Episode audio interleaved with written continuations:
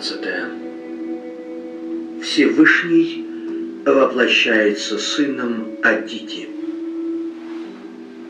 Блаженный Шука сказал, выслушав наставление супруга, целомудренная Адити с великим усердием отдалась исполнению священного обета Пая.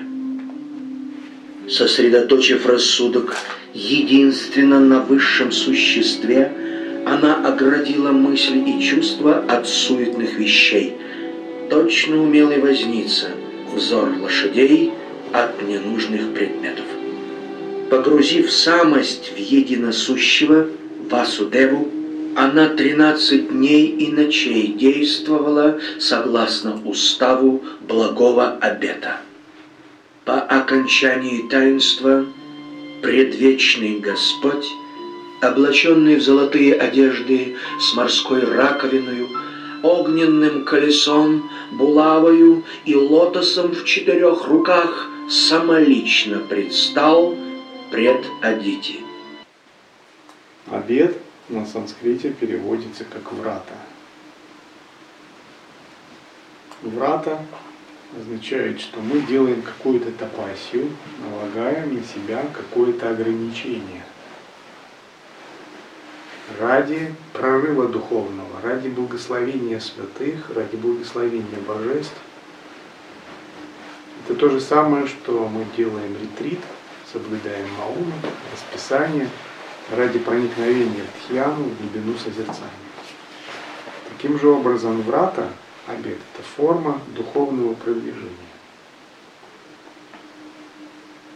Только врата связан с благословением божественных существ, божественных энергий и божественных сил. Это всегда какая-то топасия, ограничение на относительном уровне ради прорыва в измерение свободы, более высокого уровня. Почему? Потому что мы как считается, не удовлетворены тем уровнем свободы, в котором мы пребываем сейчас. Вот, принцип фрата – это всегда принцип тапаса. И прорыв к новому измерению свободы всегда происходит через тапас. Внешний тапас – это врата, внутренний тапас это осознавание, когда мы сознательно ограничиваем чувства, ограничиваем ум силой санкальпы созерцательной, самоосвобождаем. Это тоже наш тапос. Например, мы даем обед единой самай.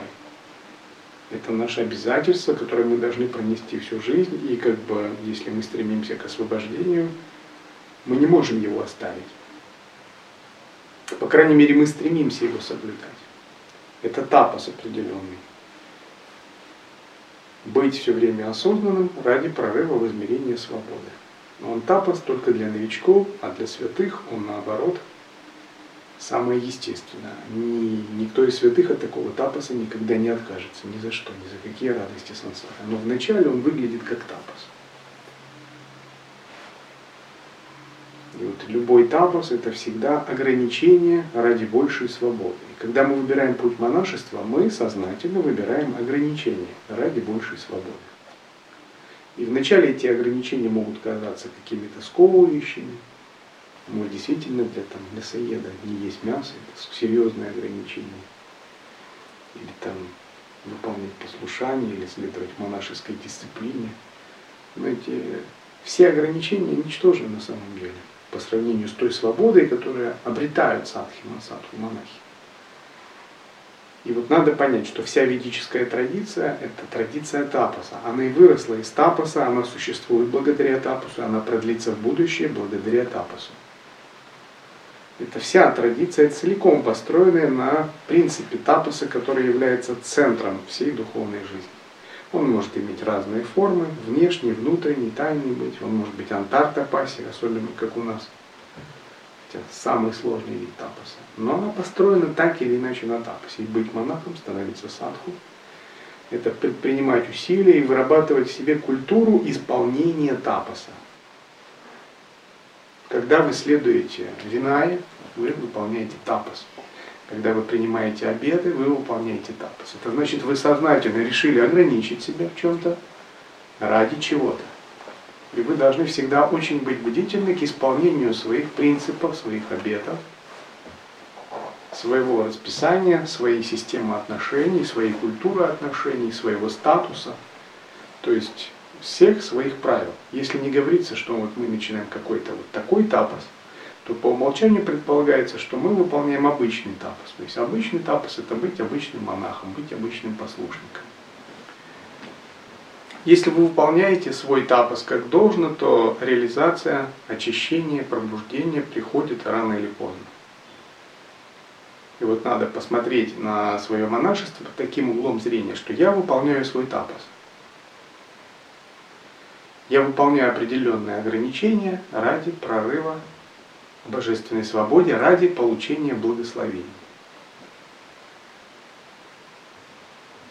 Тапосом является монашеская дисциплина, монашеские заповеди, монашеские обеты, система отношений брамачари, форма внутреннего тапоса самая, форма еще более глубокого тапоса, единое самое созерцание, монашеская этика и культура, ежедневная садхана, это обязательный тапос. Вы никогда не должны прерывать свою ежедневную садхану, это тоже ваш тапос. Усмирение ума это тоже тапос, усмирение эго, правильная культура общения речи, это все такой базовый, самый простой тапос для начинающих. Более сложный тапос, ретритная практика, или есть формы тапоса, связанные с голоданием в определенный день, голоданием интенсивной садханы, то, что называется врата, Сома врата по понедельникам. И на каждый день иногда выполняется тапас для привлечения энергии определенного божества. Есть садхана тапас ануштхан, когда выполняется мантра, интенсивное чтение мантры в течение длительного времени. Есть очень много видов тапаса. Но если говорить в общем, тапас – это ограничение ради свободы. И вот э, есть такие горе-теоретики, свободы, которые, в принципе, узнав воззрение Адвайты, не приемлют идею тапаса, у которых э, появилась идея фикс, что вообще все должно быть очень спонтанным с самого начала, что все должно быть таким спонтанным, самопроявляющимся, играющим, естественным, самосвобождающимся, что о никаком речи даже тапаса не может быть. Вот такое у них представление. Откуда они взяли это? Я не могу понять. Где они это прочитали? Тоже не могу понять. У меня есть подозрение, что они каким-то недозволенным, запретным способом изучили какие-то тантрийские учения Анутара Тантры, то есть наши тантры. Сахаджаяни, присутствие в естественном состоянии. Но почему недозволенным? А, без передачи духовного учителя, без духа самая прибежища, где-то они это вычитали, это они прочитали от учений неоадвайты, еще откуда. Ведь однозначно говорится, тот, кто в буддийских учениях, кто говорит с омраченными людьми о пустоте, тот в ад может пойти. Кто передает учение адвайты недостойному, тот там, растратит все свои заслуги. Вот как раз об этом случае. Потому что вот те учения, которые даются святыми, они даются святыми, исполнившими тапос, превратившими свою жизнь в тапос те учения, которые даются, они предполагаются, что их могут слушать только те люди, кто воспитал в себе культуру тапоса, кто в принципе знает, что такое тапос, и тапос для него это естественное явление жизни, то есть это вообще норма, о которой даже ему не надо говорить. Вот откуда это. И вот тогда мы можем воспринимать учение Адвайта, учение Веданта о естественном состоянии, когда у нас такая культура воспитана, тоже совершенно естественно. Но когда люди, не знающие, что такое тапос, вообще не предпринимавшие его ни разу в своей жизни, не обладающие элементарными навыками самоконтроля, пытаются как бы проникать вот в то великое измерение естественного состояния, спонтанного присутствия, божественной игры, то они просто ошибаются, они как стрела мимо цели. То есть никто не может им запретить это делать, конечно. Там нео-2, это нет проблем, мы не против никаких воззрений. Но просто жаль, что реализации не будет, вот. благословения не будет. Потому что это все остается красивыми словами, это все остается красивой философии, которая рано или поздно вырождается что-то очень поверхностное. Что-то типа такие фразы. Ну, ты же здесь и сейчас, расслабься и не парься. Что-то такое. В лавку холистических товаров и тренинг по психологии очередной, принятие себя чтобы можно было после бизнеса расслабиться. Но принцип дхармы это нечто совсем другое. И современный мир, он всегда пытался использовать учение дхармы, применять учение дхармы под свои нужды. Его можно понять, у него своя жизнь, свои задачи. Но когда мы говорим об учении санатана дхармы, об учении Адвайта, учении традиции ситхов – то он всегда включает в себя определенную культуру тапоса. Он строится на тапосе как фундамент. То есть тапос это фундамент, а потом все изысканные учения это как уже третье блюдо на нем. И вот когда мы становимся на путь садху, то мы должны именно так воспринимать учение, что мы становимся на путь тапоса. Какую форму он будет принимать, это уже другое дело. Он может принимать там, форму усмирения ума, форму севы, форму ретритов ежемесячных, форму монашеской дисциплины, традицию винаи, форму ежедневной садханы, когда надо вставать утром и каждый день что-то практиковать. Разные виды тапаса бывают. Но мы вступаем на путь тапаса. И именно этот путь дарует нам силу, мудрость и приводит нас к достижению. И вот из этого тапоса рождается великая свобода. Из этого тапоса рождается великая спонтанность. Из этого тапоса рождается великая естественность. Но она не рождается из чего-то другого, из обыденного состояния, из состояния эго. Конечно, она не рождается. Только из тапоса можно сделать прорыв к свободе. И вот в этом смысл слова «врата». Врата означает, мы даем обязательство выполнять какой-то тапос.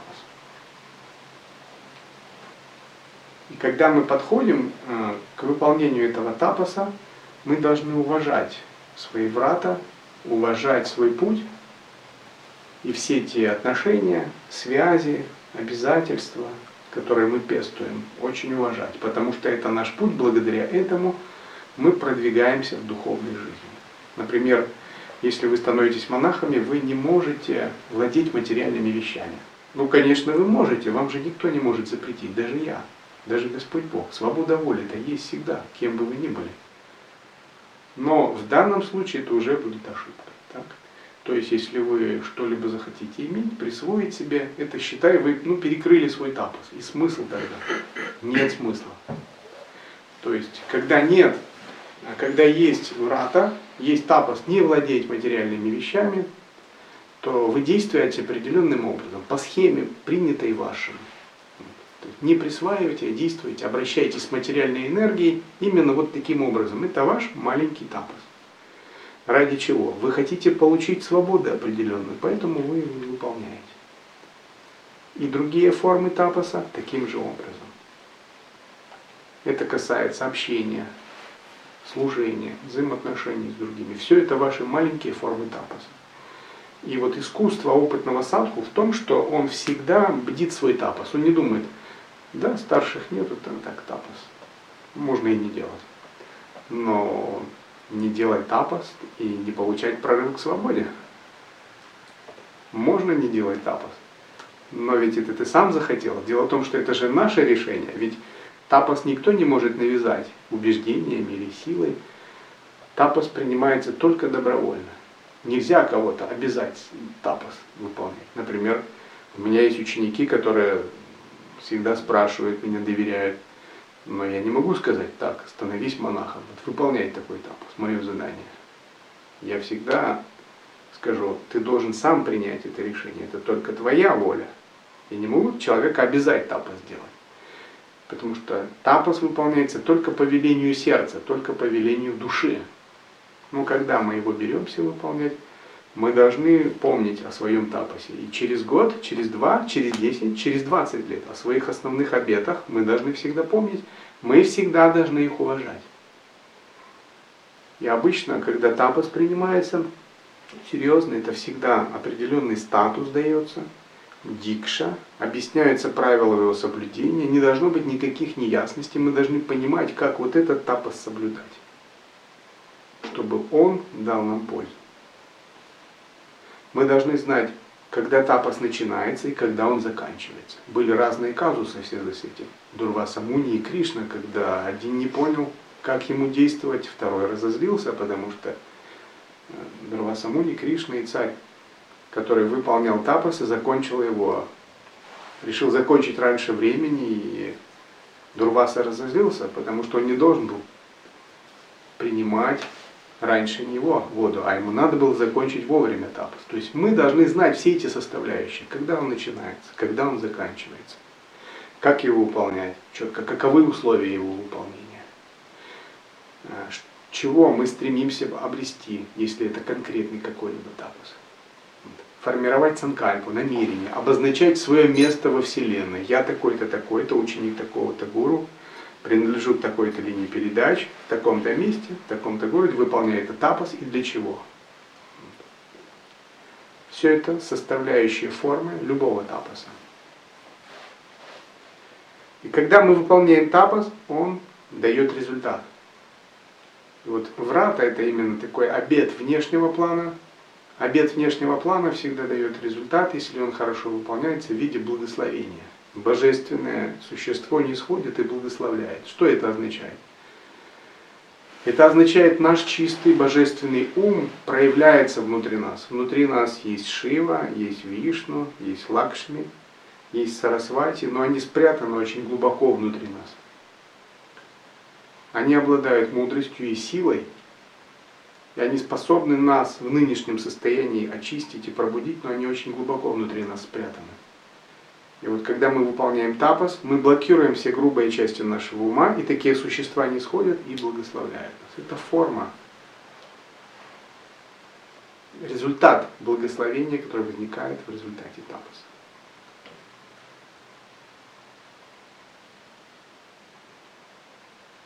Или мы выполняем брата всегда почитать прибежище. Мы выполняем врата, соблюдать 14 коренных обетов. Мы выполняем врата, носить духовное имя, носить духовную одежду и носить ум монаха. Все это разные формы врата, которые мы должны блюсти. И не бывает так, что прошло некоторое время, и мы как бы забываем про свои врата, про свои обеты. Тогда они не сработают. И вот когда мы принимаем монашество, мы принимаем врата на всю жизнь. По крайней мере, стремиться к этому нужно. И связанные с этим культуру, практику, этику общения, дух, самаю и подходы. Это наша тапасия для того, чтобы получить благословение самого высокого уровня. Изумленная Мать богов вскочила с места и, не помня себя от счастья, упала навзничь к стопам Вседержителя. Она хотела было произнести молитву, что многократно повторяла прежде, но не могла вспомнить слов. Губы ее дрожали, глаза наполнились слезами, волосы на теле стали дыбом, сердце трепетало. Глазами она словно пыталась испить этот образ неотразимого повелителя, богини удачи, царя царствующих, правообладателя всех жертв. Затем, о славный отпрыск Куру, благословенная жена тихим, прерывающимся голосом молвила. Почтенная Адити сказала, «Ты кому достаются все жертвы и плоды усилий, непорочный, чье имя одно есть сама благодать. Ты, извечный владыка, убежище безупречных, ты всесильный покровитель страждущих, богатство нищих, свет очей, счастье обездоленных, надежда лишенных надежды будь милостив, к нуждающимся чадам своим. Даруй нам былое наше благоденствие. Господи, произвольный Создатель, Хранитель и Разрушитель, властью Своею Ты пронизываешь все сущее – управляя миром вещей, ты не касаешься их, творя вокруг удивительной красоты наваждения, ты не очаровываешься ими, ибо ты — суть их и значения. К стопам твоим, как единственно достойного внимания, склоняюсь я в великом почтении. О повелитель неведомых сил! Своих угодников ты легко награждаешь всякими благами, вечной жизнью, удовольствиями, остротою чувств, молодостью тела, богатством, знаниями, мудростью, уважением, тайными силами и явной властью. Так не откажи и нам в малой просьбе усмири врагов наших, ненавистных нам демонов. Блаженный Шука сказал, «О благородный Бхарата, в ответ на мольбу Адити Латасаоки, властитель сердец, молвил. Благой Господь отвечал, «О прародительница божественного племени, мне известно твое заветное желание. Я знаю, как печешься ты о благе сынов своих. Как горячо ненавидишь недругов, что лишили твоих чад богатства и крова. Да будет так. Я помогу тебе. Я испокон века благоволю вашему семейству, ибо в минуты радости и печали вы взываете ко мне. Но знай, в этот раз – не силою оружия сыны твои вернут себе былое могущество, но моею хитростью. Пусть будет так, как ты хочешь. Пусть жены демонов прольют горькие слезы над бездыханными телами своих любезных супругов. Пусть чада твои под водительством небесного царя возликуют над поверженным врагом. Пусть сыновья твои воссияют в былой славе и до дна испьют чашу райских удовольствий в небесных пределах. Сыны сестрицы твоей, дети, ныне неуязвимы для оружия ибо их оберегает тайное благословение брахманов-святителей, которых я со дня сотворения наделил властью над миром и не отниму ее вовеки, дабы сохранить благой порядок вещей. Потому восставший против святителя Брахмана неизменно обрекает себя на несчастье но и угоднику своему, добросовестному блюстителю обетов, независимо от рода и племени, я помогаю в делах мирских и надмирных. Молитва, обращенная ко мне, или подвиг, совершенный ради меня, не бывают напрасны. Кто обратил к себе мой взор, получает все – о чем просят уста его и жаждет сердце. Преданностью своею и усердием в обете ты стяжала мою особую любезность.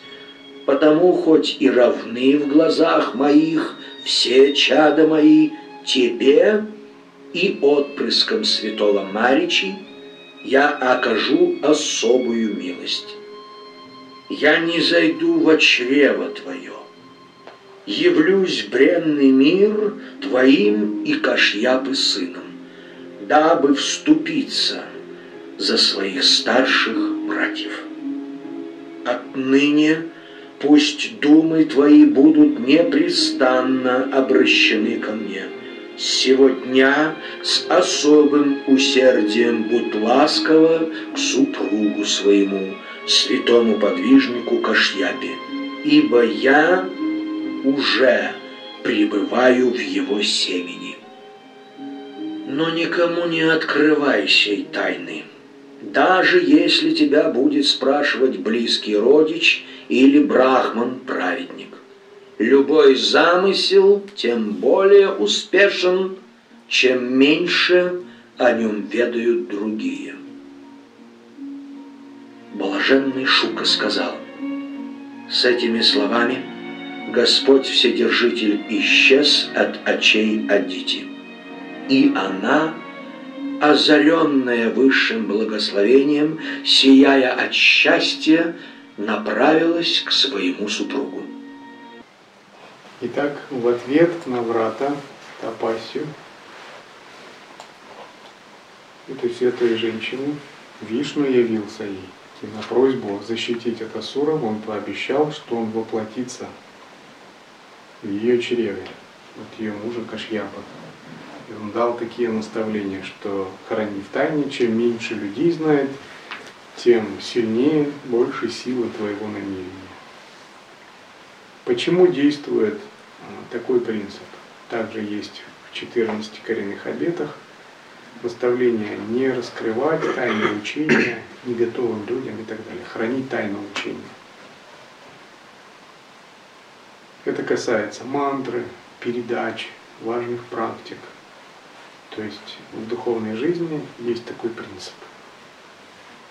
Дело в том, что практика проходит на уровне не ума, а, скажем так, языком современной физики, на квантовом уровне. С точки зрения если говорить научным языком, квантовый уровень включает в себя ветвление, различ, ветвление различных вселенных, различных реальностей. И сознание наблюдателя принимает участие в этом. И когда есть наблюдатель, то он выполняет тапос, и именно этот наблюдатель создает определенную вселенную, и в этом варианте вселенной его намерение исполняется. Когда помещается второй наблюдатель, или третий, или четвертый к тому же намерению, то подключается уже сила сознания других наблюдателей. И как вы знаете, по законам квантовой реальности, сознание наблюдателя влияет на результат, влияет на внешнюю реальность, влияет на будущее, на тот тоннель реальности, который разворачивается. Потому что все это происходит в очень тонких видах ума, сверхтонких энергиях. Там, где малейшая мысль может сдвинуть ход истории. И когда приходит другой наблюдатель с другим умонастроением, то, конечно, наблюдая ваши усилия и зная, в чем эти усилия, что он может сделать?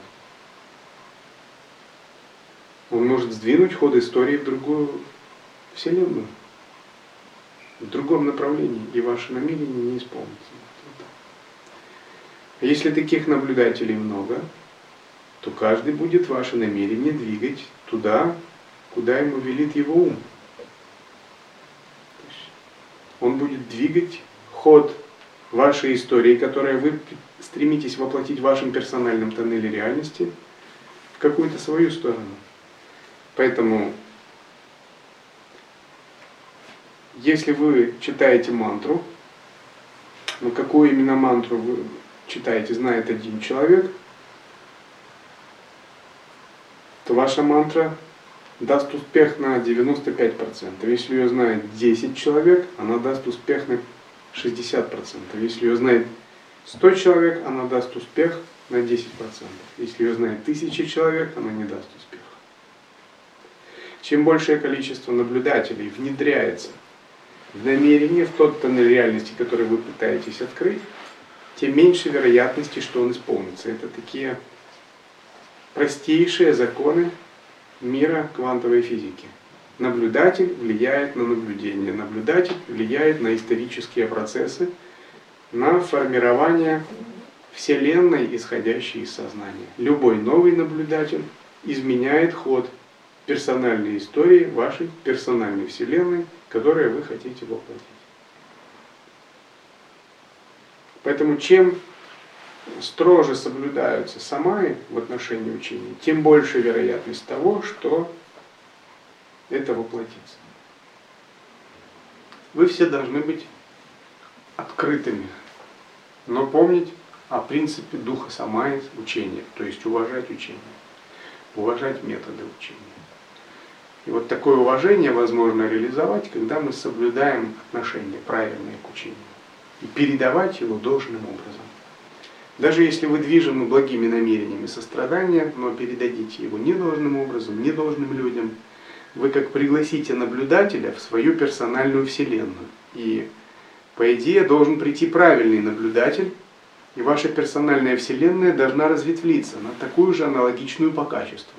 Если качественный наблюдатель в Самае, такое ветвление придет к тому, что учение разветвится как вселенная, и человек новый наблюдатель, то есть соискатель учения, соискатель прибежища, ученик гуру, придет и он откроет такой же вариант Вселенной, в которой реализация возможна. То есть он получит пользу от учения. И вы накопите заслугу. Если же вы во Вселенную вашего учения предлагаете, приглашаете не готового наблюдателя, то есть наблюдателя, который не усмирил свой ум, не зарядил прибежище, самайную связь или чистое видение – то сам факт его наблюдения, вашего учения, вашей садханы, вашей тапаси, может не привести к, не, к, не, к результату не репликации вселенной учения, то есть его ветвления, почкования, а наоборот, к свертыванию вашей собственной вселенной, вашего учения в виде помех, препятствий, а, потери знаковой реализации. Законы квантового мира, сознание наблюдателя влияет на мир, влияет на наблюдение. наблюдение. Божественные существа, ситхи, мастера знают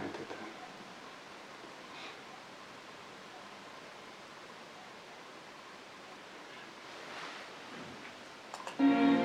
В этот миг Кашьяпа, погруженный в безмятежное созерцание, почувствовал в себе присутствие Всевышнего.